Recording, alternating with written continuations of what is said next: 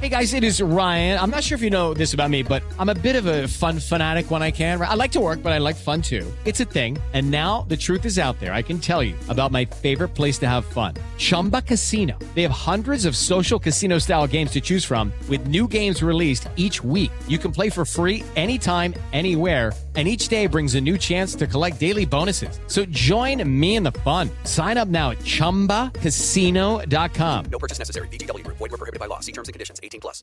Thanks for what you're doing. Hello, good afternoon. Good morning. How are you doing? Nice to see you. Good morning. Nice to see you. Hello, nice to see you. Nice to see you. These are fantastic. Are you, are you drivers? No, you're LFB. Yeah, I'm LFB, yeah. Fantastic. Na semana passada, o primeiro-ministro britânico decidiu visitar alguns profissionais dos serviços de emergência aqui em Londres.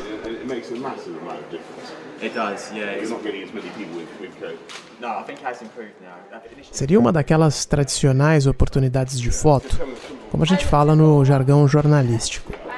A autoridade aparece, faz alguns cumprimentos, acena para as câmeras e solta poucas palavras sem muita relevância para os microfones. Nesse photo-op, no entanto, havia algo bastante diferente. Pela primeira vez, Boris Johnson apareceu em público com o rosto coberto por uma máscara. Daquelas reutilizáveis mesmo, um modelo até muito parecido àquele que o prefeito de São Paulo, Bruno Covas, costuma utilizar. Também nesse mesmo dia, o líder conservador anunciou que as máscaras faciais se tornariam obrigatórias aqui na Grã-Bretanha. Só agora, só a partir desta sexta-feira, dia 24 de julho, as ruas de Londres devem se tornar um pouco mais parecidas com o que virou o padrão na maior parte do Brasil. I do think that in shops, uh, it is very important to uh, wear a face covering if you're going to be in a, a confined space and, and you want us to Para entrar em áreas públicas fechadas, como uh, lojas, uh, agências bancárias, coverings, shopping uh, centers e outros estabelecimentos, somente com o uh, rosto coberto. Quem descumprir a regra, que já era válida para o transporte público, pode ser multado em até 100 libras, ou cerca de 650 reais. As exceções são crianças com menos de 11 anos de idade e pessoas que tenham necessidades especiais. Mas, ao mesmo tempo, as máscaras não vão ser obrigatórias em restaurantes, cinemas, academias de ginástica, salões de beleza e museus. Não está exatamente claro o porquê disso. Assim como também não está exatamente claro o porquê de Boris Johnson ter relutado tanto em determinar o uso de máscaras. O governo conservador pediu que os estabelecimentos ajudem na fiscalização, que também ficará a cargo da polícia. Mas grandes redes como o supermercado Sainsbury's e a cafeteria Costa já avisaram que não vão obrigar ninguém a utilizar máscara. Essa é uma atribuição, uma responsabilidade do governo, segundo as empresas o que parece bastante razoável até considerando algumas imagens que viralizaram de funcionários sendo agredidos no Brasil e nos Estados Unidos por quem não quer seguir as regras. A polícia de Londres também já avisou que não pretende sair por aí multando nem forçando ninguém a cobrir o rosto. Mas será que dá para contar com um bom senso de todo mundo? Ou ainda, o que é de fato bom senso quando o governo manda tantas mensagens truncadas e ambíguas para a população?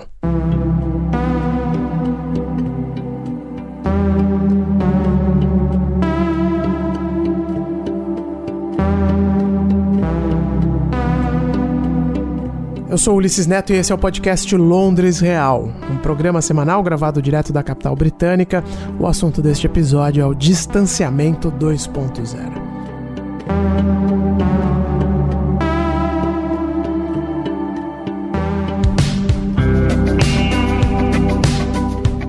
Londres está voltando aos poucos.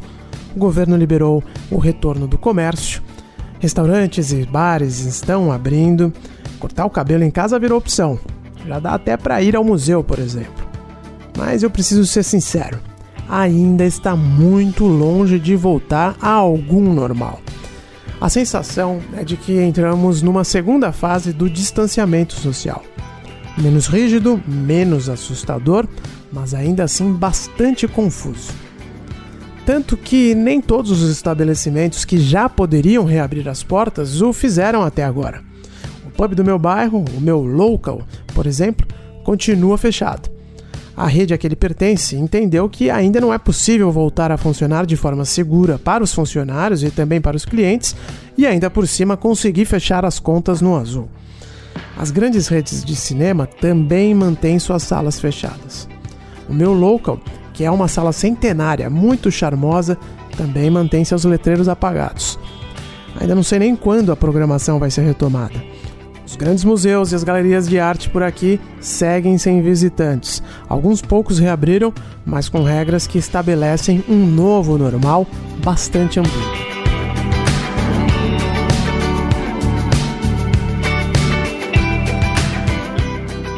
Na semana passada eu fui até o Wallace Collection, que é um museu no bairro de Marylebone, bem no centro da cidade. A experiência agora é completamente diferente. A entrada continua gratuita, mas é preciso marcar hora para entrar. O museu criou um sentido único de visita com uma rota pelas principais galerias. Em muitas delas, só podem entrar duas pessoas por vez. Isso tem um impacto muito forte na visita, porque se por um lado fica evidente que estamos em um período de exceção ou de emergência, como preferir, por outro, eu não vou negar que ter um museu desses quase que numa visita privada é de certa forma um privilégio também. Pequenas alegrias em tempos tão tristes, vamos dizer assim. Nesse mesmo dia que eu fui ao Wallace Collection, também caminhei pela Oxford Street, que é a principal rua de comércio aqui de Londres.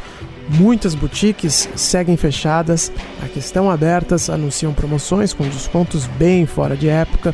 E como praticamente não há turistas por aqui, ou pelo menos a quantidade deles é irrisória se comparada ao que a cidade receberia nesta época do ano, em pleno verão, as ruas do centro também continuam estranhamente vazias. Ainda não tive coragem de utilizar o transporte público, mas a ordem do governo agora é que liberou geral. A recomendação de só fazer viagens necessárias foi retirada e Boris Johnson pediu que as pessoas voltem a andar de metrô e também de ônibus. O movimento cresceu, é verdade, mas continua muito distante do que aprendemos a chamar de normal. Two weeks since I last addressed you from this podium, I'm pleased to report that we've continued to make steady progress in our collective effort to beat the coronavirus. Também na semana passada, Boris Johnson, com um bronzeado nada convencional para a classe política britânica, anunciou novas medidas para seguir retomando alguma normalidade por aqui.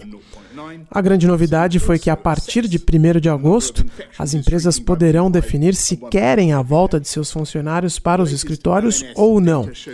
Isso é muito importante, porque, ainda que o trabalho remoto tenha se mostrado uma alternativa viável para muitos segmentos, nem o centro da cidade, nem o transporte público vão retornar às atividades normais sem que existam pessoas trabalhando nos escritórios. De uma hora para outra, as dezenas de estações de metrô que servem a City of London se tornaram irrelevantes. Todo o comércio em torno dos arranha-céus modernos que cercam a St. Paul's Cathedral ficou obsoleto. Aliás, os próprios arranha-céus também perderam a razão de existir por enquanto. Por isso, Johnson se empenha tanto em demonstrar algum otimismo e, principalmente, tenta trazer boas notícias para estimular as pessoas a voltarem a sair. Só que, de novo, o clima ainda não é exatamente esse na capital britânica. O que está claro é que nem os cidadãos comuns, nem as empresas parecem empolgadas em seguir as recomendações do governo. E para entender um pouco dessa desconfiança toda, basta olhar para a postura do gabinete de Boris Johnson. O líder conservador não parece ter aprendido com os erros cometidos por seus antecessores em um passado nem tão distante assim. The Agriculture Minister John Gummer today enrolled his daughter Cordelia in his campaign to persuade people that eating beef is safe. It was a little hot for her. But later he munched it himself to prove to the world that he at least is confident there's nothing to worry about.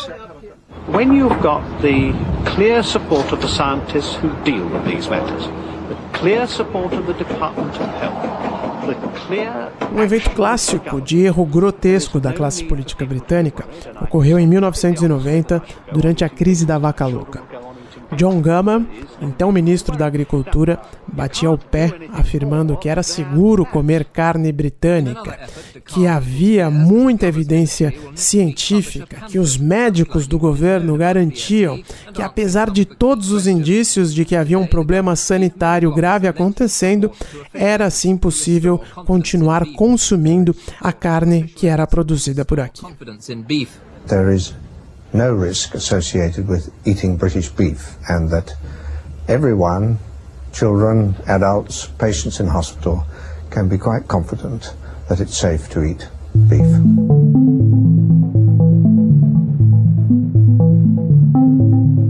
Gummer foi a uma feira e comprou um hambúrguer nesses trailers que também existem aí no Brasil. Ele serviu o lanche para a filha, que tinha apenas 4 anos na ocasião. Ela dá uma mordida e depois o próprio ministro continua comendo o que sobrou. Bom, seis anos depois, os conservadores tiveram que admitir que havia sim uma ligação entre comer carne contaminada e uma doença cerebral séria. Felizmente não foi nada comparável à pandemia de Covid-19, apenas alguns poucos casos graves da vaca louca foram registrados aqui na Inglaterra. Mas ainda assim, a confiança nas instruções dadas pelo governo ficariam abaladas por um bom tempo. E algo muito semelhante está acontecendo agora na pandemia de coronavírus. Boris Johnson começou a crise dizendo que era perfeitamente normal continuar trocando aperto de mãos, por exemplo. Depois disse que usar máscara não era seguro evitou decretar quarentena total por semanas, quando Itália, Espanha e França já viam os casos dispararem exponencialmente. Boris só não disse que se tratava de uma gripezinha, mas de resto, a postura dele esteve muito próxima à de outros populistas de direita do continente americano. Agora, ele diz que as coisas estão caminhando bem e que até o Natal o país poderá ter uma normalidade bem próxima do que era a vida antes do Covid-19. Falou até em liberar torcida nos estádios de futebol em novembro. Para quem está desesperado para ver tudo isso passar, que no caso é a maioria da população, as palavras sem dúvida são muito bem-vindas. Mas eu tenho a impressão de que será mais uma para o anedotário do primeiro-ministro. Até o Natal a gente volta a falar sobre isso.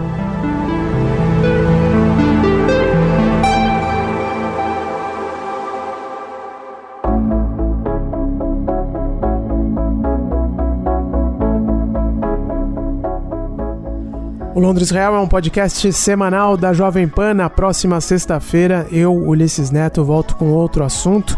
Se você quiser saber algo específico da vida aqui na ilha da Dona Elizabeth Regina II, é só me mandar uma mensagem. No Twitter você me encontra no arroba Ulisses Neto e no Instagram no arroba Londres Real. Um abraço.